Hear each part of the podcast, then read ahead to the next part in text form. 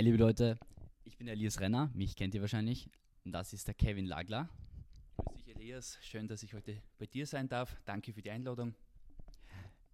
Wir machen hier heute einen Podcast. Wir filmen ein Video für den Podcast. Dann könnt ihr auf Spotify, YouTube oder auch Instagram anschauen.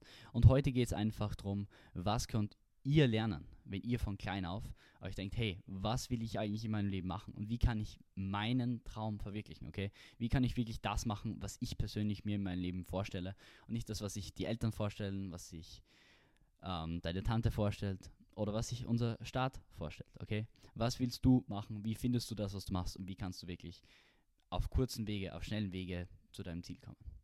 Sehr cool. Und zwar die erste Frage an dich, Kevin. Ähm, was war so ein Punkt für dich am Leben, wo du gedacht hast, hey, ähm, vielleicht mache ich doch, doch was anderes? Wie bist du jetzt eher zu dem mentalen Bereich gekommen? Wie hat das bei dir angefangen? Angefangen hat es bei mir, dass ich mir im Alter von sieben Jahren die Sinnfrage gestellt habe, woher komme ich, was mache ich hier, wohin möchte ich gehen? Also das war bei mir schon ziemlich früh da hat es einen entscheidenden Moment gegeben. Ich habe einfach, ich bin in einem kleinen Dorf aufgewachsen, in einem Kuhdorf kann man sagen, in der Nähe von St. Ruprecht an der Raab. Und in einem klassischen Mittelstandshaushalt, sage ich jetzt einmal, das Geld war rar. Ähm, die Wünsche waren aber groß von mir. Ich wollte die Welt erkunden und eigentlich viele Dinge erleben.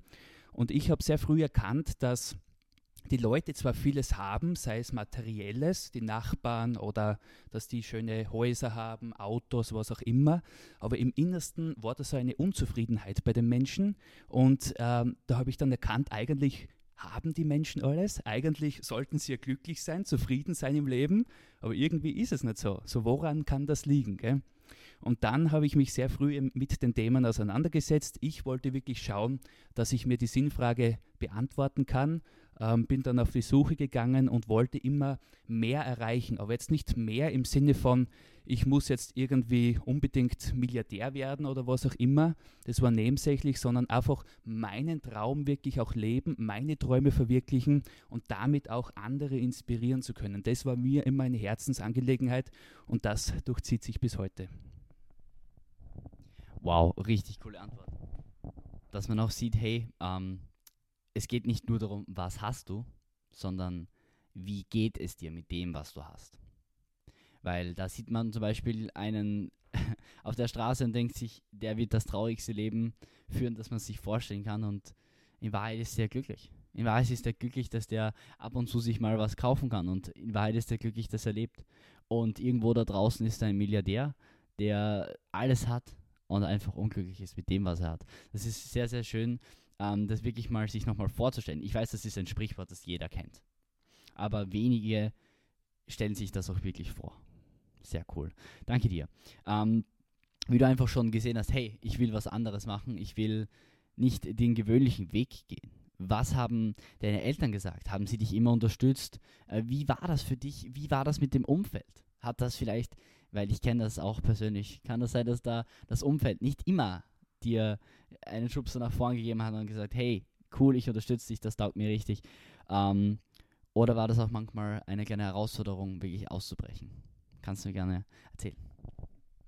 Du hast eigentlich selbst die Antworten schon geliefert, richtig den Rahmen gesetzt. Natürlich, wenn man ein bisschen gegen den Strom schwimmt, ist es eine Herausforderung, ja. Aber mir war es einfach immer wichtig, gegen den Strom zu schwimmen. Aber ich habe auch von Anfang an gewusst, äh, dass man dafür Kraft braucht. Aber wenn man wirklich ein glückliches, erfülltes Leben führen möchte, ein verrücktes, unter Anführungszeichen von verrückt, ja, also anders, dann muss man ein bisschen gegen den Strom schwimmen und einfach anders sein. Ja? Also ich habe nie so diesen Einheitsbrei gemocht oder irgendwie so diese, diese, diesen Durchschnitt, das war ich nicht. Ich war immer ein bisschen anders, auch schon in der Schule. Und da hat man natürlich Kritik geerntet. Und ich kann mich noch erinnern, durch dieses Anderssein waren auch schwierige Phasen in meinem Leben, herausfordernde Zeiten, Thema des Mobbings ist mir nicht unbekannt und wirklich, wenn man ausgeschlossen und ausgegrenzt wird, dann war das früher keine schöne Sache. Aber mittlerweile habe ich das eben durch Reframing gelernt, also dieses Umdeuten des Rahmens ja, auf eine andere Sache zu legen, dass das trotzdem eine große Bereicherung für mich war, um mich Nummer eins weiterzuentwickeln und Nummer zwei mir und meinen Werten treu zu bleiben, diese Integrität, ja, wovon wir sprechen. Und ich glaube, das ist das Allerwichtigste, dass wir am Ende sagen können, jawohl, ich habe mein Leben gelebt, lebt, mein eigenes nämlich, weil wenn du das Buch kennst, fünf Dinge, die Sterbende am meisten bereuen, dann ist Nummer eins, ich habe nicht das Leben gelebt, mein Leben, nämlich mein selbstbestimmtes Leben. Und das war mir eigentlich immer das Wichtigste, mir und meinen Werten treu zu bleiben und mit diesen Werten versuchen, bestmöglich sinnstiftend in die Welt hinauszugehen, auch für andere, für andere da zu sein. Sehr cool. Du hast das angesprochen mit dem Thema Kritiker. Ähm, es ist unser, in unserer Welt, glaube ich, sehr, sehr schwer mit Kritikern. Aus dem Grund, weil jeder, glaube ich, irgendwas besser weiß wie man selbst. Jeder weiß, wie das besser funktioniert. Jeder weiß, dass du diese Einstellung haben solltest und nicht das. Also Kritik ist, glaube ich, wirklich, wirklich sehr, sehr verbreitet. Ähm, die Frage ist, ist sie konstruktiv? Also kannst du was daraus lernen oder solltest du wirklich auf Durchzug schalten? Und ich glaube, man sollte wirklich beides können. Ähm, das Problem ist, wenn du, es gibt den Spruch, don't give a fuck about crit critics. Und die Sache ist, dass wenn du den Kritikern gar nicht zuhörst, laufst du vielleicht blind gegen die Wand und das die ganze Zeit. Also ich habe das wirklich bei mir selbst gesehen, hey, hinter jeder Kritik steckt irgendeine Wahrheit oder die Selbstzweifel der Person oder was auch immer. Aber es steckt hinter jeder Kritik einen Grund. Und diesen Grund kann man nutzen. Zum eigenen Vorteil. Und deswegen finde ich es immer ganz, ganz wichtig, hey, sich die Frage zu stellen, wenn ich jetzt dieser Typ wäre, wie könnte ich das umformulieren, dass es wirklich mir hilft? Und dann habe ich angefangen, wirklich ähm, auch Fehler bei mir schneller zu erkennen und schneller weiterzugehen. Aber du hast gesagt, hey, dir ist das Thema Mobbing zum Beispiel auch nicht unbekannt und es hat auch zu schwierigeren Phasen in deinem Leben geführt. Ich, ich kann das nur bestätigen. Also ich kann das nur bestätigen. Ich werde jetzt nicht meine Lebensgeschichte erzählen, ähm, weil heute geht es um dich. Und was ich sehr, sehr spannend finde, ist, du hast von Rückschlägen ähm, gesprochen. Kannst du mir zum Beispiel einen sehr, sehr schweren Moment in deinem Leben äh, erzählen, wo du wirklich sagst, hey, da warst du vielleicht wirklich unten emotional? Auch ein Mentaltrainer ist mal unten. Also es glauben viele, hey, der ist Erfolgscoach, hey, der ist ein Mentaltrainer, der ist da oben und wir sind da unten überhaupt nicht. Also wir helfen nur anderen wieder hochzukommen. Okay? Uns geht es genauso schlecht. Das muss man auch wissen. Es ist immer mal eine Herausforderung im Leben. Kannst du vielleicht eine Herausforderung deines Lebens erzählen und beschreiben, wie du es da rausgeschafft hast? Ja, absolut. Du hast es schon sehr schön angesprochen und da gebe ich dir vollkommen recht. Warum beschäftigen wir Coaches uns überhaupt mit diesen Themen? Weil wir meist selbst betroffen sind, ja. Und ich sage immer, das ist total okay und in Ordnung, ja. Weil auch ein Arzt kann einmal krank werden, ja, obwohl der wüsste eigentlich, wie Gesundheit funktioniert, sollte zumindest. Und auch äh, Trainer kann einmal übergewichtig werden, ein Fitnesscoach, auch wenn der wüsste gut, was er zu unternehmen hat. Ja? Also das ist ganz total okay, ja? total in Ordnung. Ähm, bei mir war es so, dass ich einen extremen Perfektionismus in mir trage, ausgelöst auch durch äh, Kompensieren von verschiedensten Dingen, äh, Perfektion 110% geben, äh, diese ganzen Geschichten. Und da war ich wirklich einmal richtig ausgebauert, wirklich am Ende auch in so einer depressiven Phase, auch in den Vorstufen eines Burnouts, obwohl ich eigentlich Burnout-Präventionstrainer auch bin. Also wissen müsste eigentlich, wie es funktioniert, dass du nicht reinkommst, äh, gebe ich offen und ehrlich zu. Und ähm, das war wirklich eine harte Zeit für mich, eine Herausforderung, wenn du wirklich äh, kann, keine Kraft mehr hast, um aufzustehen in der Früh oder einfachste Dinge, dass dir schwer gefallen sind oder ähnliches. Und das erzähle ich heute zum ersten Mal bei dir. Also das wissen die wenigsten. Und, äh, aber mittlerweile kann ich darüber sprechen, habe ich den Mut, um quasi auch deiner Community zu zeigen, schau, auch wenn... Ähm, du wirklich etwas gut beherrschst, zum Beispiel als Coach oder als, als, Trainer oder was auch immer. Es kann Lebensphasen geben, ja, wo dir das Leben die Füße wegzieht, ja, und du dann am Boden auf die Schnauze fällst. Aber das Wichtigste ist, einmal mehr aufzustehen, als man hingefallen ist. Und ja, das war wirklich eine Zeit, wo man einfach dann selbst drüber nachdenkt, aber auch die lehrreichste Zeit in meinem Leben. Weil eine Krise, die Chinesen haben das Schriftzeichen für Krise, da sind zwei Silben drinnen. Nummer eins, ähm, die Gefahr ja, in einer Krise, die Gefahr, aber Nummer zwei auch die Chance oder die Gelegenheit. Ja. Und ich sage immer, die größte Gefahr in einer Krise ist es doch, die Chancen und die Gelegenheiten nicht zu sehen. Richtig. Die Chance zu wachsen, die Chance jetzt sein Leben zu überdenken, zu reflektieren, was kann man besser machen. Und es ist immer ein Geschenk in einer Krise drinnen. Man muss sie nur erkennen. Und dieses Erkennen kann man nicht in der Krise selbst. Da denkt man sich ja, warum muss das ausgerechnet mir passieren? Was habe ich dem Leben Böses getan und so weiter. Wir kennen das doch alle, oder? Aber im Rückspiegel unseres Lebens können wir dann doch erkennen, wenn man wirklich reflektiert sein Leben, gut, da gibt es irgendeinen roten Faden. Oder diese Lektionen tauchen jetzt immer öfter auf. Wir haben vorhin darüber gesprochen kurz. Und das zu erkennen und das zu reflektieren, das ist die Herausforderung, aber auch die große Chance, wirklich ein glückliches und erfülltes Leben zu führen. Richtig cool. Also ich kann da nur auch ein Beispiel äh, geben, das mich sehr berührt hat. Und zwar ähm, Steve Jobs, ein großes Vorbild von mir. Ähm, ich habe äh, seine Biografie gelesen und was er zum Beispiel auch sagt, you only can connect, connect the dots backwards. Also du kannst die äh, schwarzen Punkte in deinem Leben, also die, die aus die schweren Momente, okay? Auch die, wo du denkst, wo du bist unten, okay? Es ist alles aus oder was auch immer. Du bist emotional wirklich am Boden. Und das braucht das Leben auch. Von dem brauchen wir jetzt gar nicht reden. Das braucht jeder wirklich, dass man die schönen Zeiten auch schätzen kann. Aber an diesen schweren Momenten, du kannst wirklich nur, wenn du am Ende deines Lebens bist oder wenn du etwas älter bist, du kannst nur in die Vergangenheit schauen und die Punkte verbinden. Du kannst nicht ähm, alles über die Zukunft aussagen und du kannst niemals wissen, was auf dich zukommt. Und das ist auch irgendwie auch das Schöne am Leben, dass man weiß, hey, ähm, wenn es jetzt wirklich so schlecht ist, dann bin ich bald möglicherweise sogar wieder ein Punkt, wo es besser ist und wo ich das dann verstehe.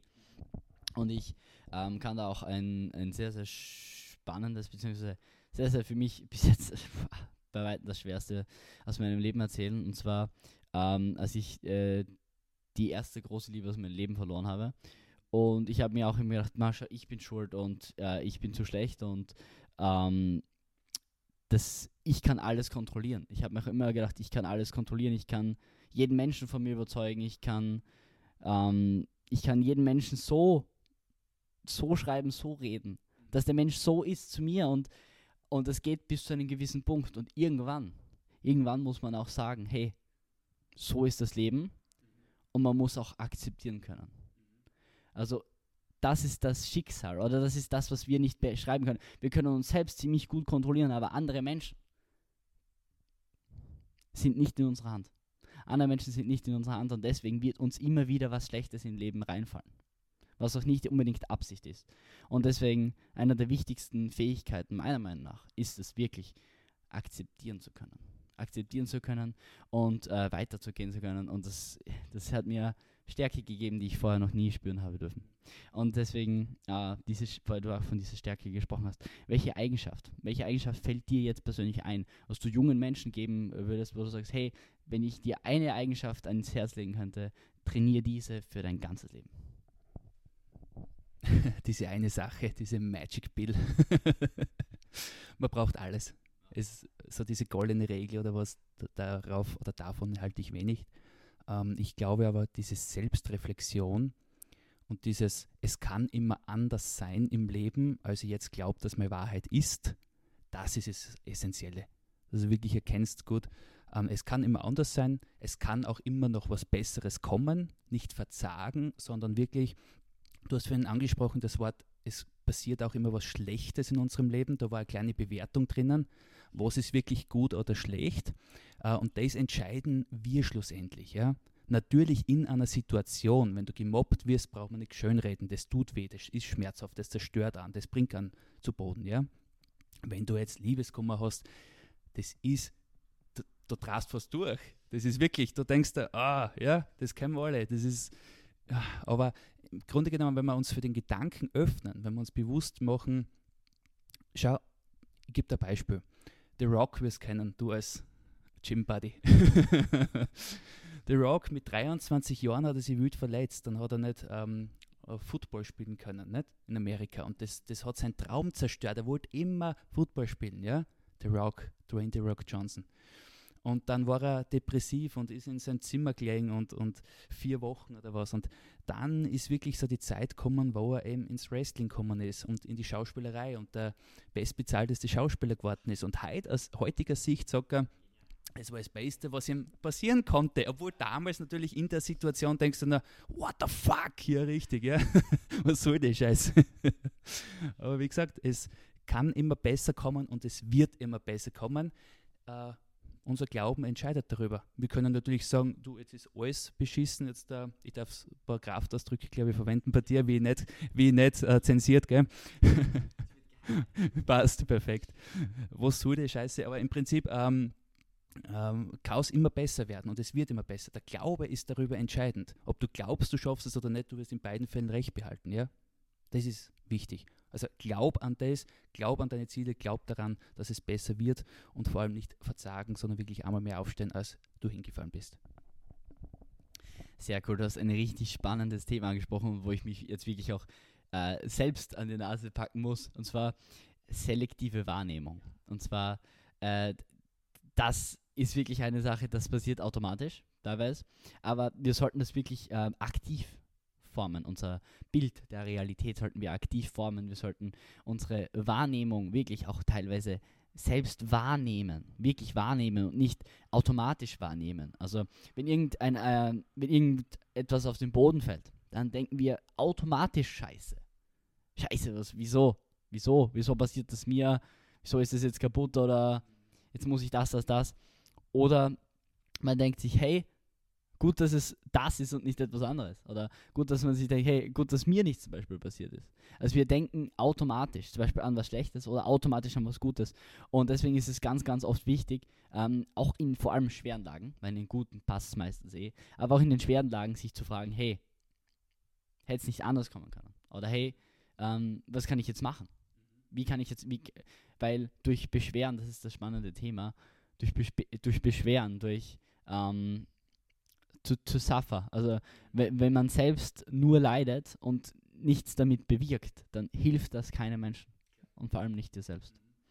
Und ich habe ein sehr, sehr spannendes, sehr, sehr spannende Lebensweisheit ähm, erfahren dürfen in den letzten äh, Wochen, Monate, Jahre. Und zwar, ich, ich finde die Person Jordan B. Peterson sehr, sehr spannend. Und, er hat, und zwar er hat gesagt, you have to sacrifice to win. Und er hat gesagt, du musst etwas im Leben aufgeben, um irgendwas anderes, anderes gewinnen zu können. Du kannst nicht überall gewinnen. Du kannst nicht überall gleichzeitig gewinnen. Äh, was war in deinem Leben so eine Sache, wo du sagst, dass, hey, das hast du aufgeben müssen, dass du diesen Weg gehen kannst? Okay? Was war so etwas, wo du gesagt hast, hey, du gibst jetzt diesen normalen Weg oder du gibst das auf und du versuchst jetzt wirklich das zu machen? Was war so ein Punkt, wo du sagst, hey, du musst jetzt was aufgeben? Ist es Spaß? Ist es irgendein Hobby? Ist es irgendwelche Freundschaften? Erzähl gerne, was du aufgegeben hast in deinem Leben natürlich auch gewisse Freundschaften. Also wenn man einen konsequenten Weg einschlägt, sei es, dass man eben, ja, ich mag das Wort nicht, aber mehr erreichen möchte oder wie man es auch immer benennt, einfach, dass man seinen Weg gehen möchte, diesen unkonventionellen Weg, sage ich jetzt einmal, ähm, dann sind auch Freunde unter Anführungszeichen da, die das kritisieren, ja, die noch von dir gewohnt sind, dass du beispielsweise mit ihnen äh, Freitag auf Nacht fortgehst zum Beispiel dir ein paar Bier reinstellst ja, oder was auch immer. Und äh, oder ähnliches oder dass sie dich nicht mehr kennen so und du bist ganz fremd geworden oder was auch immer oder bitte bleib so wie du bist. Das ist sowieso die schlimmste Aussage überhaupt. Wenn mir das jemand ins Billet reingeschrieben hat sei es ein Familienmitglied oder was das habe ich angerufen und habe gesagt ich bleibe sicher nicht so wie ich bin weil das wäre Rückschritt ja. Also ich muss mich verändern ich muss was machen ja. Und ähm, eben diese ganzen, und das Umfeld ist so entscheidend, gell? aber das bildet sich dann eh von selbst und was auch entscheidend war in meiner, äh, sage jetzt unter Anführungszeichen, Karriere, dass ich Redaktionsleiter einer bekannten Zeitung war. Das war ursprünglich mit 22 Jahren eigentlich schon, sehr früh. Und diesen Job habe ich dann eigentlich aufgegeben, weil äh, Redaktion, du weißt, es ist kein 40-Stunden-Job, Nachrichten passieren, wenn andere schlafen. Also, und, und, das war wirklich immer 50-Stunden-Woche ja, und nebenbei, Nebenerwerb selbstständig dann eine eigene Eventagentur mit aufgebaut auch. Also es war viel Arbeit, aber mir hat es immer Freude bereitet, aber irgendwann kommst du an einen Punkt, wo du sagen musst, das oder das, ja dass du wirklich reinhauen kannst, reinhängen kannst und so weiter. Und da habe ich mich dann entschieden, diesen in der Gesellschaft natürlich gut angesehenen Job, um Gottes Willen, wie kannst du den aufgeben, nicht? Äh, habe, habe ich schlussendlich dann aufgegeben, um mich quasi meiner Sache zu widmen. Ja. Das war so dieser Moment auch. Wow, ich habe mir jetzt gedacht, vielleicht irgendein Haustier, irgendwas, irgendwas Kleines, aber dieser Kerl hier hat einen Redaktionsleiterjob aufgegeben, wofür andere äh, kämpfen würden. Also wirklich Respekt von dir, dass du auch wirklich dich getraut hast. Also dass du wirklich gesagt hast, hey, nur weil etwas am Papier unfassbar gut aussieht, heißt es nicht, dass es gut für mich ist. Ähm, weil ich auch sehe, hey, du bist richtig sportlich. Ähm, wie balance du deine ganzen Tätigkeiten? Also du hast sicher wegen dem Selbstständigsein, wegen Familie, wegen Beziehungen, wegen ähm, Haushalt, wegen Jobs, wegen anderen Tätigkeiten, die dir immer wieder reinfallen. Wie managst du deine, deinen Fokus und wie haltest du dich wirklich am, am Kurs? Welche Tätigkeiten kannst du auch jungen Menschen empfehlen, vielleicht auch ähm, sich zu organisieren, weil das Erwachsensein kommt und das trifft einen. Und wie managst du deine Tätigkeiten? Also ich bin ein Freund von Tony Robbins. Du, du wirst ihn kennen. yes, genau. Ja, kommt doch. Und im Prinzip sagt Tony, äh, der Zustand ist im Prinzip entscheidend, ja, in welchem Zustand du dich befindest. Bei mir ist es State Management genau richtig, auch als ein NLP bekannt, äh, dem neurolinguistischen Programmieren. Ähm, es ist so, dass ich eine goldene Stunde beispielsweise in der Früh habe. Also ich bin äh, recht früh aufsteher, meist so um halb fünf, fünf herum.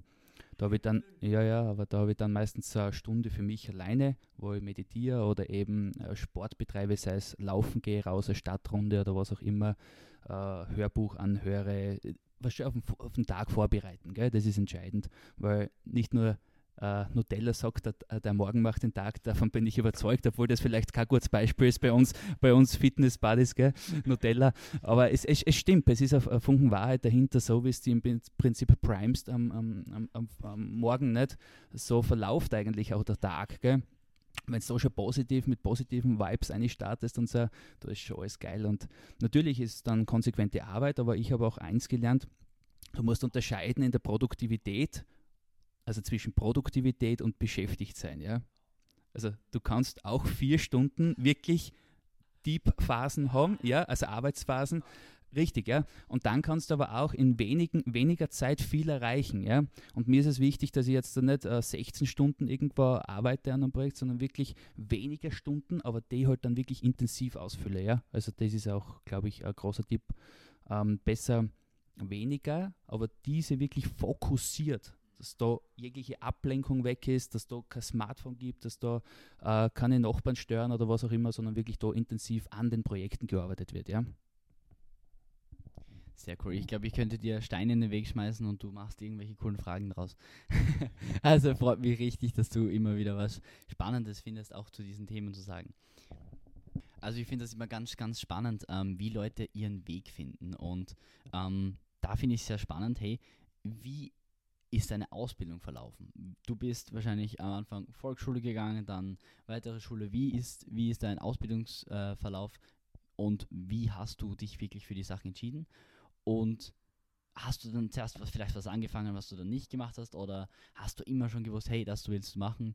Wie hat sich dein Ausbildungsverlauf wirklich entwickelt und ja, wie kann, was könntest du vielleicht jungen Menschen da mitgeben? Wie können sie ihren Ausbildungs, wie können sie den Verlauf von Ausbildung äh, formen? Weil ich glaube, das ist für junge Menschen sehr, sehr, sehr, sehr, sehr, sehr schwer zu wissen, hey, was will ich machen? Ja, so ist es auch mir ergangen. Ich meine, im Prinzip ist es wichtig, dass du mal eine Richtung kennst und diese Richtung kannst du kennenlernen, indem du deine Werte definierst. Ja, also das ist eine ganz einfache Übung eigentlich. Du kannst da zwei Wochen gerne auch Zeit nehmen dafür. Du setzt dich einfach hin und du definierst einmal deine Werte. Wofür stehst du im Leben? Was möchtest du im Prinzip? Warum bist du da? Ja? Oder wa was möchtest du in diese Welt hinterlassen oder bewirken zumindest? Ja? Das ist einfach ein Beispiel. Du kannst da eine Spalte machen mit deinen größten Fähigkeiten und eine Spalte mit deinen größten Freuden. Und irgendwo gibt es da so Verbindungspunkte. Und diese Verbindung, da sind wir schon sehr, sehr nah an dem, was dir vielleicht taugt oder wo deine Berufung, wie man so schön immer sagt, ja, liegen könnte. Ähm, bei mir war es so, Volksschule natürlich gegangen, Hauptschule ganz klassisch, richtig schöne Zeit auch gewesen zwischendurch. Und dann habe ich die Handelsakademie in Weiz besucht, war auch eine Vorbereitung auf meine wirtschaftliche Tätigkeit, was ich jetzt eben ausführe auch. Und dann bin ich eigentlich sehr früh in die Redaktion, habe damals in der Schulzeit schon bereits als freier Mitarbeiter gearbeitet. Also ich war schon immer auf Achs und auf Tour. Also das war mir immer wichtig. Und dann diverse Ausbildungen dort auch genossen und eben äh, diverse Ausbildungen dann auch im Bereich äh, NLP, äh, mentales Training, äh, Resilienztrainer offiziell ja auch und so weiter. Und ja, so war eigentlich mein Werdegang. Habe dann nebenbei eine Nebenerwerb selbstständig eine Eventagentur aufgebaut. Da waren wir vor allem im Kabarettbereich tätig und so ein bisschen im Musikbereich mit Konzerten. Und seit 2019 haben wir auch die Gesellschaft voll im Leben, nennt sich diese. Da wollten wir einfach wirklich im Gesundheitsbereich auch diverse Veranstaltungen machen. Den Liebscher Pracht haben wir zum Beispiel zu uns nach Weiz gebracht, auch den Roland Liebscher Pracht, diese Koryphäe auf seinem Gebiet der, der Schmerztherapie sozusagen aber auch äh, vielleicht bekannte Sprecher wie den Robert Betz ähm, zum Beispiel. Ja.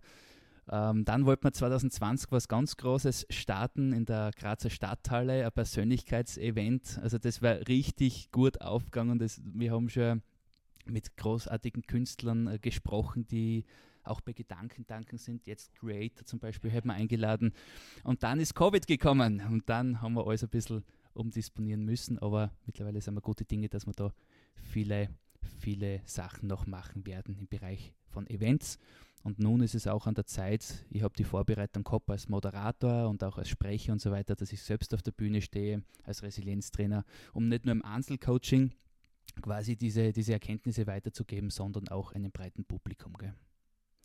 Es gibt so viele Strategien, es gibt die selektive Wahrnehmung, es gibt äh, neurolinguistisches Programmieren, es gibt äh, Resilienz, es gibt ähm, verschiedenste Ansätze, wie man sich mental in gewissen Situationen verhalten kann. Was findest du am spannendsten und kannst du kurz etwas zu diesem Thema erklären und wirklich auch junge Menschen zu sagen, hey, ihr könnt eure Persönlichkeit weiterentwickeln, ihr könnt euch äh, mental weiterentwickeln, dass ihr wirklich schwere Situationen leichter wahrnehmen könnt. Ihr könnt euch auf positive Dinge programmieren. Ihr könnt eure Einstellung verändern, dass ihr Chancen besser wahrnehmt. Ihr könnt eure um euer Surrounding wirklich auch programmieren, positiv programmieren und auch ihnen weiterhelfen. Hey, ihr habt so viel Potenzial. Wie kannst du dieses Potenzial wecken? Und welche Strategie würdest du äh, Jungen empfehlen, vielleicht zu lernen? Gute Frage, wirklich gute Frage. Also sehr spannende Frage. Ähm, Nummer eins würde ich deiner Community einmal sehr, sehr früh empfehlen, das hätte ich auch meinem jüngeren Ich empfohlen, dich sehr, sehr früh mit NLP zu beschäftigen. Wirklich. Also mit Reframing, mit den ganzen, äh, wirklich. Und Nummer zwei, ähm, machen wir uns mal bewusst, wir sind nicht unsere Gedanken. Ich glaube, das ist schon eine sehr, sehr große Erkenntnis. Wir sind nicht uns in unseren Gedanken, wir, wir sind nicht unsere Gedanken, muss ich sagen. Wir sind aber oftmals in unseren Gedanken drinnen und identifizieren uns so sehr mit unseren Gedanken, dass eben wir uns gut fühlen oder eben weniger gut beschissen. Ja. Dass wir im Prinzip da, du spürst es selbst, wenn es nicht gut geht, da eine, ein Druck entsteht und ein Unruhegefühl oder was auch immer. Der Körper folgt dir nur unseren Anweisungen von oben her, sozusagen, vom Gehirn und vom, vom Nervensystem. Oder eben, dass du eine offene Weite spürst und, und wirklich spürst Gelassenheit oder was auch immer. Ja? Und ich glaube, ich glaub, das Wichtigste ist, überdenke deine gedachten Gedanken. Ja, das, Herz, das muss man jetzt, glaube ich, nochmal wirken lassen. Überdenke deine gedachten Gedanken. Ja, also es ist ein Wahnsinn. Eine Studie Harvard University besagt, was schätzt du, wie viele negative, sage ich jetzt unter Anführungszeichen, Gedanken bekommt bis ein 18-jähriger junger Mann mit auf seinem Weg? Vom Elternhaus, von der Zeitung, von Medien, was auch immer. Wie oft hört er etwas, wie oft liest er etwas, was Negatives, du kannst es nicht, äh, leck dich nieder, wenn du träumst, ähm, man kann nicht alles im Leben erreichen, ähm, Vorurteile und so weiter. Was glaubst du von Jahr 0 bis zu seinem 18. Lebensjahr?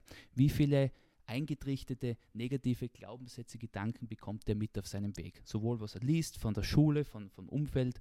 Was glaubst du?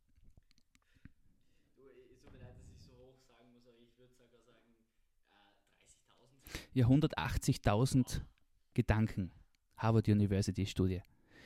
Das sind so circa 27 am Tag, wenn man das aufrechnet. Habe ich gerade schnell ausgerechnet natürlich. Na, Spaß. Und das ist ein Wahnsinn eigentlich. Und diese Gedanken werken und wirken in uns. Und wir müssen uns aber bewusst werden, dass wir diese Gedanken nicht sind.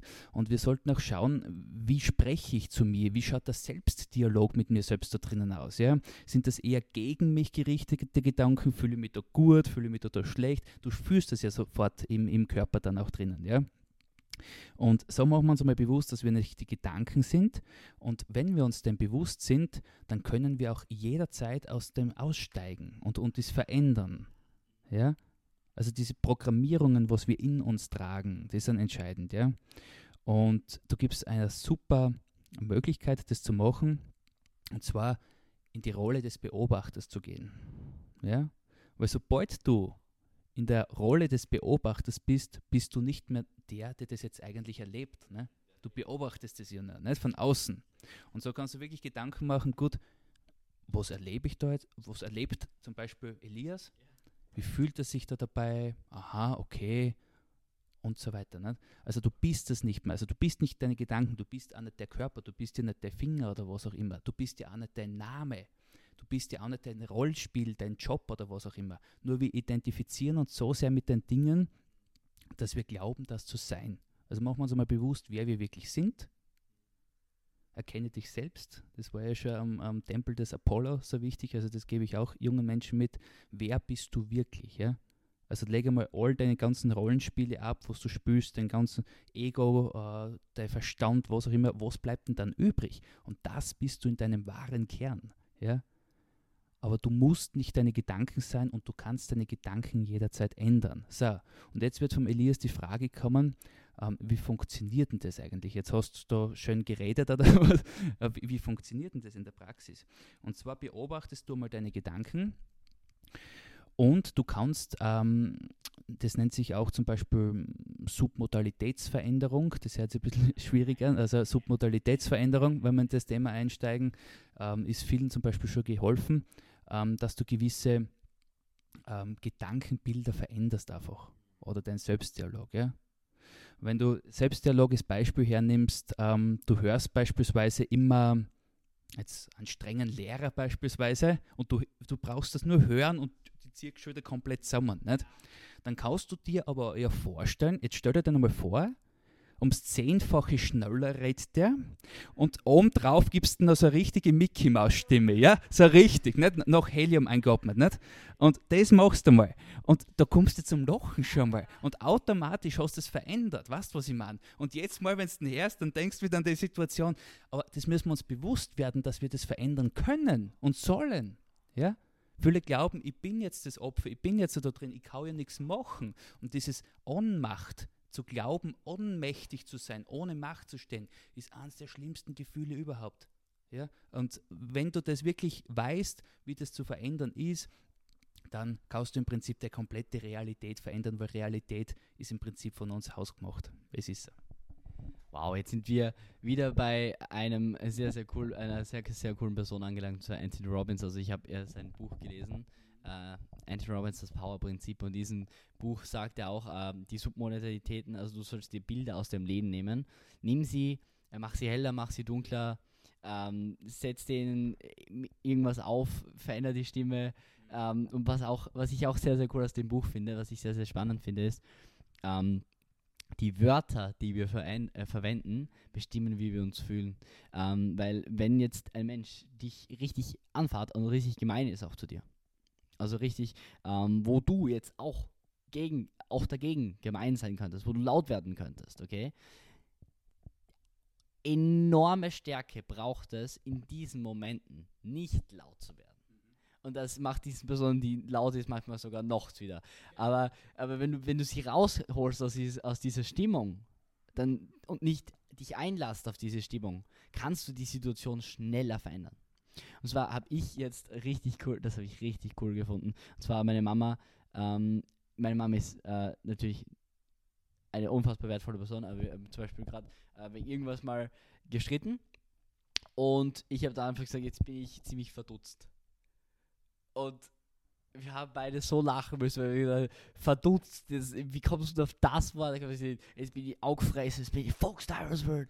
Ja, so, mein Papa sagt immer, jetzt bring mich auf die Palme. Äh, ja, und dann, da, da kannst du mir die Schuhe aufblasen. Also das Sachen, wo da ist der, die bringen dann in die Stimmung. Und dann habe ich zum Papa mal gesagt, zum Beispiel, ja, dann geh halt obi von der Palme. Was? Welche Palme? So? also, dass du wirklich schaust, ähm, die Wörter, die du verwendest, ähm, können auch bestimmen, wie du dich fühlst. Also man kann auch Wörter effektiv einsetzen. Das ist wirklich was, was man wirklich auch vielleicht aktiv, mehr aktiv wahrnehmen kann. Finde ich sehr, sehr cool. Richtig cool. Kommen wir nicht mal ähm, zur Frage, ist eine sehr, sehr spannende Frage. Ich, ich habe keine Ahnung. Keine, keine, keine Ahnung, was da die Antwort sein wird, aber wer ist dein größtes Vorbild? Oder ja, okay, wer ist dein größtes Vorbild? Diese Frage habe ich schon einmal gestellt bekommen und ähm, natürlich kannst du jetzt sagen, äh, Tony Robbins ist ein großes Vorbild für mich, Arnold Schwarzenegger zum Beispiel, den ich schon einmal persönlich treffen durfte. Ja. Ähm, das war auch eine tolle Erfahrung und tolle Persönlichkeit.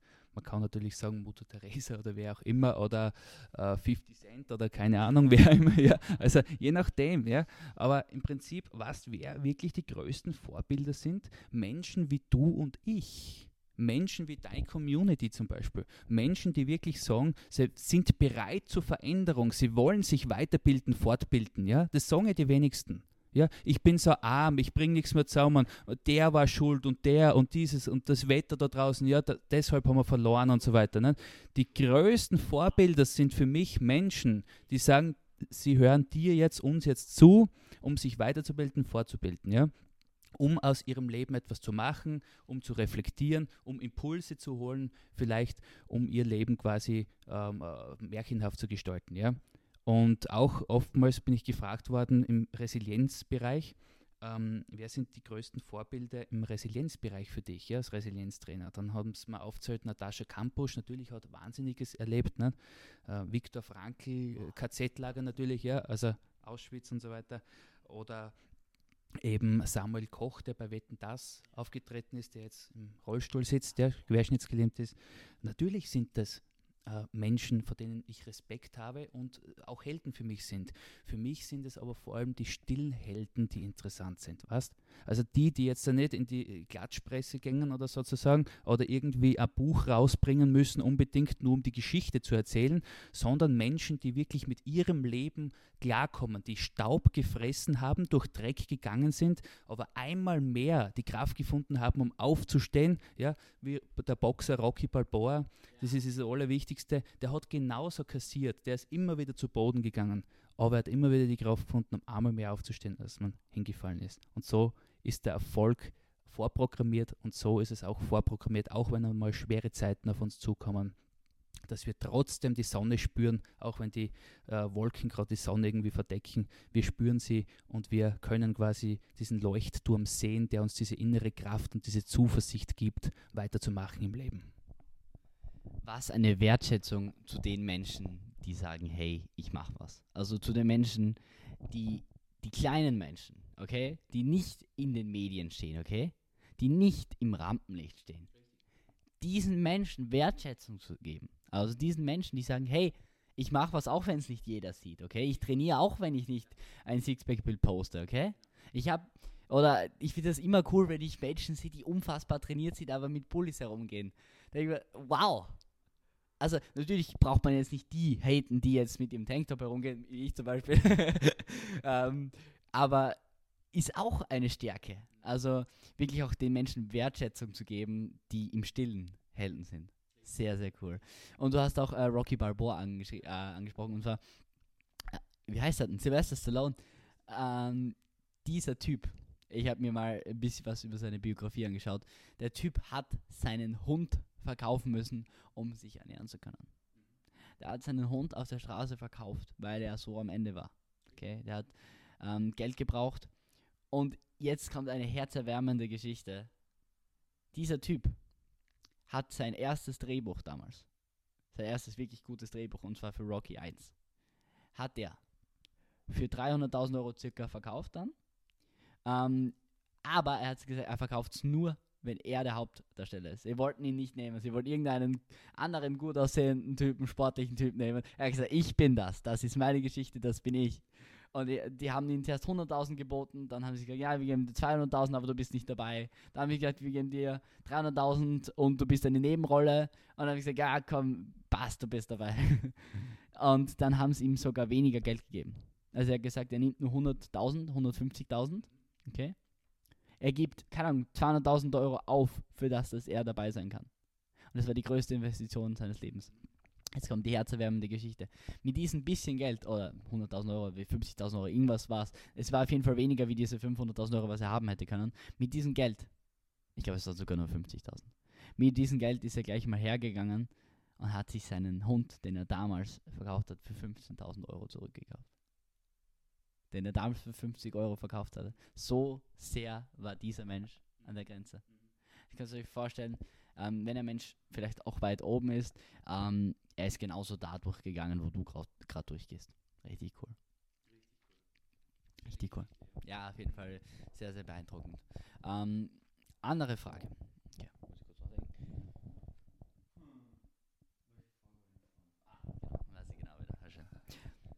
So, du hast kurz angesprochen. Hast Arnold Schwarzenegger getroffen. Spontane Frage. Erzähl. Erzähl, wie, was, wo, wann, was habt ihr geredet? Erzähl. War eine witzige Geschichte. Ähm, ich bin ja auch Texter von, von Liedern, also und da haben wir für ein, hat er seinen 70. Geburtstag gefeiert in Tal bei Graz, wo sein Museum und das Geburtshaus steht, Tal bei Graz. Und da haben wir Kontakt aufgenommen mit dem Peter Urdl, einem Freund von ihm und Museumsdirektor drinnen. Und wir haben gesagt, wir schreiben eine Hymne auf ihn oder über ihn, ja. Und so ist das Lied Hey Arni entstanden. Das war ziemlich witzig. Ja, ja, ja. Mit Disziplin und Steirekraft hat er es an die Spitze geschafft. Also, also die, diese, wirklich, ja, nein, und Videodreh haben wir drinnen gehabt und dann haben wir ihm persönlich da gratuliert und es war ein Wahnsinnsauftritt von ihm. Also ich habe heute noch vor mir die Bilder wie die SUVs dahergefahren sind, die Limousinen und der Ferrari hinten noch hier mit einem guten Freund, einem Investor von ihm. Und der geht da in den Garten rein und, und es war Wahnsinn, seine Tochter da mitgehabt. Und es ist einfach eine, eine Persönlichkeit und Hut ab wirklich von ihm. Ja, also das, er hat mir vor allem eines gesagt und das ist es, glaube ich, das Wichtigste auch, ähm, der Fokus. Gell? Also das, worauf wir uns fokussieren, nicht von Neinsagern abbringen zu lassen und es war einfach eine Wahnsinnserfahrung, Schwarzenegger treffen zu dürfen. Wir haben dann Fotos geschossen und so weiter. Und es war echt, es war echt cool, ja. Es lässige Geschichte. Boah, da brauche ich mal eine Minute, um das zu verarbeiten, weil äh, ich habe vor kurzem gehört, dass er jetzt in Österreich ist, war vor kurzem, ja. Und ähm, ja, auf jeden Fall, das ist auf jeden Fall noch ein Ziel, ihn zu treffen. Ich glaube, einer der coolsten Fragen wirklich, die es gibt, und zwar von Menschen, die schon weiter sind. Okay, Menschen, die schon da waren. Da, wo wir jetzt, wir junge Menschen erst hingehen. Ähm, die wir fragen, hey, ähm, wie hast du das gemacht? Okay? Und noch cooler, wenn ich jetzt da bin, wieso kannst du es mir nicht gleich sagen? Dann komme ich vielleicht schneller dorthin. Okay? Deshalb die Frage, wa was, wenn du deinem 18-jährigen Ich eine Sache empfehlen könntest, okay? Was würdest du deinem 18-jährigen Ich empfehlen? Was würdest du anders machen? Das ist so eine richtige klassische Frage, ich sag's dir, aber richtig geil, richtig gut gestellt. Ah, ich glaube grundsätzlich einmal, jeder muss seine Entwicklungsschritte selbst machen. Also diese Shortcuts oder so sind natürlich, ja, sie sind gut, wenn man weiß, wie es funktioniert. Uh, Modeling of Excellence natürlich, um, ähm, dass man äh, andere Leute modelliert zum Beispiel, um schneller an ein Ziel zu gelangen. Meinem 18-jährigen Ich würde ich mit auf den Weg geben, mach dir weniger Sorgen mach dir wirklich weniger Sorgen. Also ich war so ein bisschen so ein Sorgenmensch auch, was könnte passieren und, und Zukunft und, ah, und wenn ich das und so weiter. Ähm, mach dir weniger Sorgen. 98 Prozent von dem, worüber du dir Sorgen machst, trifft nicht ein. Das trifft nicht ein. Und die 2% holst du aus. Also das, das ist alles im Prinzip äh, Leichtigkeit für dich, du entwickelst dich. Also mach dir weniger Sorgen und äh, vielleicht darf ich noch zweit sagen, eins ist immer so schwierig, ähm, ähm, das Leben ist verdammt kurz. Das Leben ist verdammt kurz. Also du weißt es selbst, wenn wir da jetzt eine Zeitlinie hernehmen von 0 bis, sagen wir, wir Männer werden 80 Jahre beispielsweise, wenn alles gut geht, ähm, vom 0 bis zum 15., 18., 20. Lebensjahr haben wir eigentlich ziemlich wenig selbstbestimmt. Wir sind in die Schule gegangen, wir haben wenig Taschengeld gehabt, wir waren finanziell abhängig von, von den Eltern oder von Verwandten oder was auch immer. Also, und dann kommt so die Phase, wo wir so allmählich einmal den Weg finden, den Weg einschlagen. Und auch die letzten Jahre, sage ich immer, rechne ich nicht damit, dass es die besten werden. Auch vielleicht von der Erkenntnis her schon. Aber körperlich, ich meine, mit 80 Jahren musst du nicht mehr die schwersten Buchenbäume ausreißen, ja? Also, ob du noch in der Lage bist, nicht? Deshalb mach alles so früh wie möglich und weil du wirklich nur eine gewisse Zeitspanne hier im Leben hast und wir können auch nicht erwarten, dass wir 80 werden, das wäre eine Wunschvorstellung. Vielleicht wären wir auch 110 und kommen dann noch vom Tennisplatz, ja, wäre schön. aber also, rechne damit, dass das Leben kurz ist, aber das muss nichts heißen, das nicht erfüllt sein kann. Ja? Also mach das, was der, was der Tag, was der Spaß macht. Lame ist äh, kurz, äh, geh aussehen und frag niemanden um äh, Erlaubnis oder was auch immer. Mach dein Ding, geh aussehen. Und äh, weil, weißt du, viele trauen sich dann nicht oder, oder äh, diesen Mut aufzubringen. Du bist nur Tourist hier auf Mutter Erde. Wir müssen alle gehen. Mit leeren Händen kommst du, mit leeren Händen gehst du. Und zwischen nichts und nichts bist du verrückt genug zu glauben, etwas zu besitzen. Wir sind nur Touristen, wir sind nur Reisende, die einen kurzen Stopp da einlegen. Ja? Also du triffst dann wahrscheinlich nie mehr in deinem Leben, wo du dir Sorgen machst, ah, was könnte der von mir denken oder halten oder was auch immer. Ja? Also mach dein Ding, geh aus und hol dir das, wo du glaubst, mit dem kann mich identifizieren und das möchte ich in meinem Leben. Ja? Also was ich richtig cool gefunden habe, gerade einfach, dass du gesagt hast, du wirst ihn wahrscheinlich nie wiedersehen. Und das heißt einfach, hey, du hast gerade eine Chance, okay? Du hast gerade eine Chance und diese Chance kommt nie wieder. Diese Chance, dieser Moment kommt auf jeden Fall nie wieder. Und ich war zum Beispiel einmal mit meiner Mama im Supermarkt und äh, ich habe zu meiner Mama gesagt, ja schau, jetzt hast du den Kaugummi genommen. Das ist so positioniert, dass du ihn wahrscheinlicher kaufst. Also hier sind die Produkte teurer. Da, da, da, da, da. Das ist ein Verkaufstrick. Und die Mama hat sich sehr, sehr geschämt für mich. Hat sie gesagt, das kannst du nicht machen. Oder Kassiererin, das, das, das. Und ich sag, egal. Egal. Ich lebe. Dieses, was andere denken oder sagen können oder ähnliches. Also ich war selbst in der Situation, äh, das hat lange gedauert, bis ich das rausbekommen habe und ich habe es noch nicht ganz rausbekommen. Also ich, ich denke auch nach, gut, was könnte der über mich denken oder wie könnte das ankommen oder was auch immer. Ich glaube, das ist in uns Menschen auch verankert, das ist ganz normal. Wir wollen einfach positiv auffallen, ja. Oder eben zumindest auch, wenn der negativ auffallen will, würde die Aufmerksamkeit haben, ja. Es ist also die Aufmerksamkeit. Und ich glaube, evaluationsbedingt ist es einfach so, früher, du hast dich einfach angleichen müssen, anpassen müssen gewisserweise und da hast du natürlich Sorgen gemacht, wenn ich das nicht tue, wenn ich mich nicht so verhalte, dann werde ich aus dem Rudel ausgestoßen, ja, aus dieser Gesellschaft, Gemeinschaft und dann kann ich nicht überleben. Ne? Mittlerweile ist es ein bisschen anders. Ich meine, ja, wenn heute sagt, wer, wer, zu mir, du bist der Fulltrottel, geh bitte, dann ist mir das wurscht. Nicht? Früher hättest du nicht überlebt, ja, in einer Höhle drinnen oder was, wenn es draußen kalt war und du nichts zum Essen gekriegt hast. Nicht? Aber es ist einfach in uns noch drinnen ähm, was ich schon schätze an deiner Community ist auch, dass aber immer mehr Menschen aufwachen und sagen, ähm, dass es auch anders sein kann. Ja? Also wir haben dieses, dieses alte Denkmuster oftmals auch noch drinnen, so, also diese 40, 50, 60-Jährigen, ja? Äh, da oben gibt es irgendeinen bestrafenden Gott, der es ausgerechnet auf mir abgesehen hat, ja, und wieder Blitz und Donner schickt und auf die anderen 7,5 Milliarden Erdbewohner nicht, ja. Also diese durch meine Schuld, durch meine Schuld, durch meine große Schuld, Kirche und so weiter, weil wir gar nicht anfangen, das Thema. Aber ähm, Gott sei Dank wachen immer mehr Menschen auf und sagen, ähm, es gibt geistige Gesetze, es gibt physikalische Gesetze, geistige Ursache, Wirkung. Wir sind selbst verantwortlich für einen Großteil unseres Lebens. Ja? Und es ist alles möglich, was in unseren Fähigkeiten liegt, Fertigkeiten und Möglichkeiten, Chancen. Und wie du vorher gesagt hast, es ist unbedingt notwendig, dass du diese Chancen ergreifst, Mut, diese Chancen zu ergreifen überhaupt. Und da ist halt ganz wichtig, dass man eben dieses Vertrauen hat, ja, dieses Selbstvertrauen. Und eines hilft eben, mir hat das immer sehr geholfen. Schau, ich bin nur Tourist da, ich bin nur Reisender, ich bin auf ja, kurzen Wege da und ich genieße aber diese Zeit. Wir haben zwei Möglichkeiten, wir können uns da die Hölle auf Erden machen, ja, oder wir können auch sagen, na gut, eigentlich können wir da Paradies auf Erden erbringen, nicht? Es, die Frage ist, wie sieht man es und was will man daraus machen aus seinem Leben? Richtig cool. Danke für diese schöne Ausführung. Die letzte, oder vielleicht letzte Frage, wer weiß es schon. Ähm, ich glaube einfach, der Spruch, du bist der Durchschnitt der fünf Personen, mit denen du am meisten Zeit verbringst kennt so gut wie jeder, der sich mal mit Persönlichkeitsentwicklung auseinandergesetzt hat. Aber viele unterschätzen die Wahrheit dahinter. Viele sagen, ja, ich bin der Durchschnitt der fünf Personen, mit denen ich am meisten Zeit verbringe. Aber ich will Koch werden und ich kenne keinen, der Koch ist. Okay? Ich, ich, ich will ins Fitnessstudio gehen, aber keiner meiner Freunde trainiert, sondern die gehen jeden Freitag was trinken und äh, schauen Fußball und ähm, feiern und Fitnessstudio ist ein Fernbegriff. Dann wundere dich nicht, wieso dir die Motivation fällt. Und deswegen, ich glaube, das Umfeld ist einer der wichtigsten, wichtigsten Themen. Deshalb meine Frage an dich. Wie hast du dein Umfeld geformt und wie hast du auch, wie bist du mit Kritikern umgegangen? Hast du dir aus deinem Leben verbannt? Wie bist du umgegangen? Es gibt zwei Umf Umfeld, sehr, sehr wichtig. Also, wie du richtig gesagt hast, der Durchschnitt der fünf Menschen, mit denen du dich am meisten umgibst. Da gibt es ja sogar Studien dazu.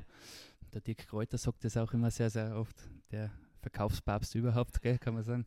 Ähm, und es, ich muss aber eines auch hinzufügen, wir sind der Durchschnitt, also wir, äh, wenn wir uns in ein Umfeld begeben, ja, in ein geschlossenes System beispielsweise, aber das äh, System kommt ja auch auf uns zu. Das heißt, so wie innen, innen, so im Außen, wie oben, so unten, ja, das, was wir ausstrahlen, ziehen wir im Prinzip auch an, gell? Und das vergessen viele. Das heißt, wenn du dich auch veränderst, ziehst du auch automatisch andere Menschen in dein Leben, ja? Also nicht nur äh, du suchst dir dein Umfeld aus, sondern auch dein Umfeld sucht dich aus. Entsprechend, was du ausstrahlst, wie du dich verhältst, wie du auftrittst, was du anhast, wie du sprichst und so weiter. Ja? Und natürlich hat es Kritiker gegeben und immer wieder Nörgler und auch äh, in der eigenen Klasse dann, wie sie erfahren haben, dass ich in die Selbstständigkeit gegangen bin, wie sie erfahren haben, dass ich da einen Schwarzenegger getroffen habe. Das sind kleine Geschichten eigentlich für mich, das ist nichts Besonderes. Und äh, leider Gottes ist es in unserer Gesellschaft schon ein gewisser Neid vorhanden. Aber ich sage immer, wir brauchen zwei Menschentypen. Nummer eins, Menschen, die, uns, die an uns glauben. Menschen, die an uns glauben. Und da bin ich so, so dankbar, dass ich genug Menschen in meinem Leben hatte und habe, die an mich glaubten oder jetzt noch glauben. Ja? Sei es Lehrer, sei es Verwandte, sei es Bekannte, sei es Freunde, die gesagt haben, geh aus und mach das Ding, ich glaube, du schaffst es. Ja? Dann ist es aber auch notwendig, dass wir die zweite Medaillenseite haben und das sind Menschen, die überhaupt nicht an uns glauben, die uns den Deckel rauf und sagen, du schaffst es nicht, leg dich nieder, wenn du trampst, ähm, du erreichst das sowieso nie und ah, was ist denn das schon für ein Hirngespenst und so weiter. Ja, wenn ich das sehe, lass es, leg dich nieder. Und genau, ähm, ich war immer so der Typ, wenn jemand sowas zu mir gesagt hat, gell, da bin ich aufgeblüht, da ist er richtig dann, weißt du, du schaffst es nicht, was ist da los? Sicher schaffen wir das. Gell? Und dann habe ich alle Energie dran gesetzt und investiert. Nicht um dem anderen das zu beweisen, sondern mir selbst. Um das geht's. Weißt du, viele wollen dann anderen das beweisen und so und, und opfern sie dann irgendwie auf oder, oder stecken da Zeit, Energie rein oder was auch immer, um dann zu sagen, naja, dann hat er halt das andere zu kritisieren an mir. Aber ich mache mir da schon meine Gedanken und sage, schaffe ich das echt nicht? Mein Vater zum Beispiel, der hat zu mir äh, gesagt, äh, du wirst nie schwimmen lernen. Ich war, ich war in der Kindheit dicker zum Beispiel, ja? also ich war wirklich so Moller. Und äh, du wirst nie schwimmen lernen, ich habe ein bisschen länger gebraucht. Ja? So, was ist heute? Heute bin ich ein sehr, sehr guter Schwimmer. Heute schwimme ich um davon. Ja, also wirklich, na wirklich, also äh, lock, locker und lässig, ja. Also Achtung, nicht um ihm das beweisen zu müssen, sondern mir, ob ich das schaffe. Und wenn ich am nettes Fangschwimmen war, wäre es auch wurscht, wäre es auch okay, aber ich kann zumindest schwimmen, ja. Zweites Beispiel, in der Hauptschule vielleicht noch, kurzes Beispiel, da haben wir immer so diesen 400-Meter-Lauf gehabt, das war immer so im Sommer, kurz vor den Ferien jetzt, aktueller Anlass vielleicht auch. Und ähm, ich war übergewichtig, unsportlich bis zu geht nicht mehr. Also Rittersport war die einzige Sportart, was ich gehabt habe. Also, das ist Schocker. also wirklich. Ähm, und es war dann so, ähm, wir haben uns da getroffen und im Prinzip losgelaufen, ja, Startschuss, lauf, loslaufen und ich bin überrundet worden und ich war rot wie der Leibe zum Schluss, ja, also wirklich im Gesicht äh, gedampft wie ein Dampflok, ja, also unsportlich bis zum geht nicht mehr, ne? Und dann haben sie gesagt, ja, unsportlich, der, der, wird sowieso nie irgendwie sportlich was machen oder was drauf haben, ne? Dann habe ich mit Kraftsport angefangen äh, und auch im Laufsport, komischerweise, Ironie des Schicksals, mir taugt Laufen so extrem, gell? mittlerweile. Früher gehasst, heute liebe ich es, Hassliebe. Und ähm, mittlerweile ja, bereite ich mich auf einen Marathon vor. Äh, ja. du auch, oder was? Ja, geil. Okay, ja. Also es ist wirklich ähm, alles möglich, das ich deiner Community mitgeben. Und wenn wirklich jemand äh, sagt, es geht irgendwas nicht, das sind seine Grenzen, auch seine Grenzen, was er vielleicht bei dir sieht oder denkt, dass du es nicht schaffst, aber es müssen nicht deine sein. Du entscheidest es, ob es deine Grenzen sind oder nicht. Hammergeil. Ich glaube, ähm, der Wert dieses Wissens ähm, steigt, glaube ich, meinen Erwartungen, deinen Erwartungen, den Erwartungen vielleicht auch der Zuschauer. Ich freue mich riesig, wie viel Wissen, wie viel Mehrwert, wie viel persönliches Wachstum von uns zwei wir hier übertragen haben auf Audio, auf Video, was ihr wirklich auch im Leben annehmen könnt, okay? Um das nochmal vielleicht zusammenzufassen. Okay. Du bist ein bisschen Zeit, die du hier hast. Und diese Zeit kannst du entweder nutzen oder du kannst dich beschweren. Du kannst dein Umfeld wirklich selektiv aussuchen. Du brauchst Kritiker und du brauchst Menschen, die dich unterstützen. Du brauchst Menschen, die dich vielleicht aufhalten und dir sagen, hey, oder dich nicht aufhalten, aber dir sagen, hey, das kannst du nicht, weil du kannst sie als Antrieb verwenden. Du kannst dir sagen, hey, ich zeige es mir aber selbst, das sind deine Grenzen, nicht meine. Wir lernen daraus, dass es jeder Chancen kriegt im Leben und jeder schwere Momente kriegt. Also jeder kriegt Momente, wo man sich denkt, hey, da geht es nicht weiter. Für diese Momente ist es sehr, sehr wichtig, erstmal zu wissen, man kann die Punkte erst im Nachhinein verbinden. Es geht nicht im Vorhinein.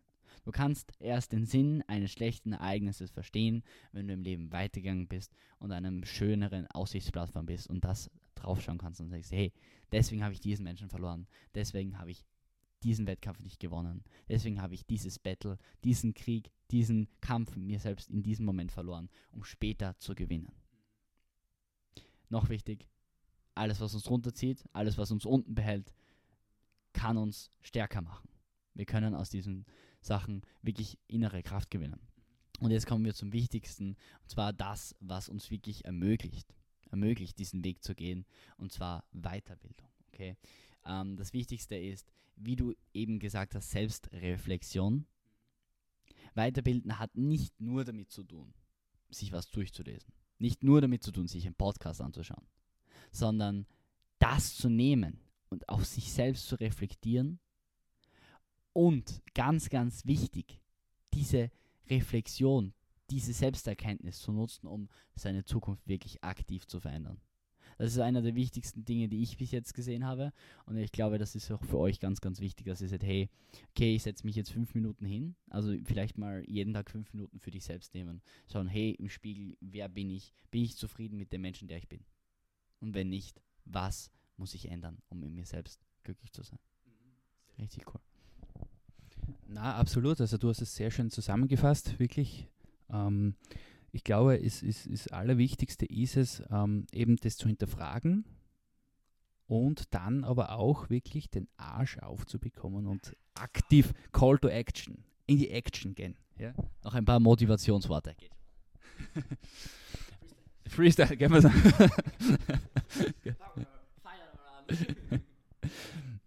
wir bereuen am Ende unseres Lebens nicht das, was wir nicht unternommen haben. Ja. Doch. Jetzt wollte, jetzt wollte ich was Motivierendes sagen, jetzt, jetzt mache ich einen Fehler. Wir bereuen, wir bereuen am Ende des Lebens das, was wir uns nicht gewagt haben, ja, zu unternehmen. So, jetzt haben wir es richtig, gell? Und es wird nicht ausgeschnitten, ich möchte das Original haben, ja. Das war jetzt cool, nicht? Am Ende verkackt. richtig. Ähm, und äh, deshalb ist es wichtig, mutig zu sein, in die Welt hinauszugehen und eben das zu holen, was ich haben möchte vom Leben. Ja? Und wirklich zu sagen, ähm, wenn ich mit etwas unzufrieden bin, wenn es anders sein sollte, dass ich wirklich da aktiv werde, dass ich wirklich rausgehe und sage, viele Menschen wissen ja nicht eigentlich, die wissen oft, was sie nicht wollen, wie es nicht sein soll, ja, aber sie wissen es auch nicht, was eigentlich, wie es eigentlich sein soll, nicht? Und sich da ähm, ab und zu am Abend auch seine Gedanken zu machen oder in der Früh gut, ähm, welche Richtung soll mein Leben haben? Ich glaube, das ist essentiell, ja, an sich zu arbeiten. Wie gesagt, Fortbildung, Weiterbildung, super, Bücher lesen und so weiter. Ähm, aber ich glaube, der wertvollste Lehrer überhaupt ist das Leben selbst. Ja, ist das Leben selbst. Du kannst den Kurs besuchen, den Kurs, du kannst das, du kannst die Technik anwenden, was auch immer. Das sind nette mentale Spielereien, ja. Die können natürlich hilfreich sein für gewisse Situationen, aber so diese Entwicklung von dir selbst und auch zu sehen, was geht weiter und abzuschließen, glaube ich, ist das ganz Wichtigste. Mein Lieblingslied, hast mich nicht gefragt, warum fragst du mich sowas nicht, Spaß, äh, ist von Unheilig mein Berg, ja. Ähm, hört euch das vielleicht einmal an, Unheilig mein Berg, ähm, das ist eine seltene Nummer von Unheilig vom Graf, ähm, da schreibt er, er wollte eigentlich auch immer auf den Gipfel des Erfolgs, ja, um dort oben den Applaus zu genießen und da wirklich äh, zu sagen, ja, jetzt bin ich angekommen, jetzt habe ich es erreicht, ja, richtig geil. Nur, was ist dann am Zenit? Was passiert dann? Dann geht es nicht mehr noch höher, ja? Wo geht es dann noch hin? Hier runter.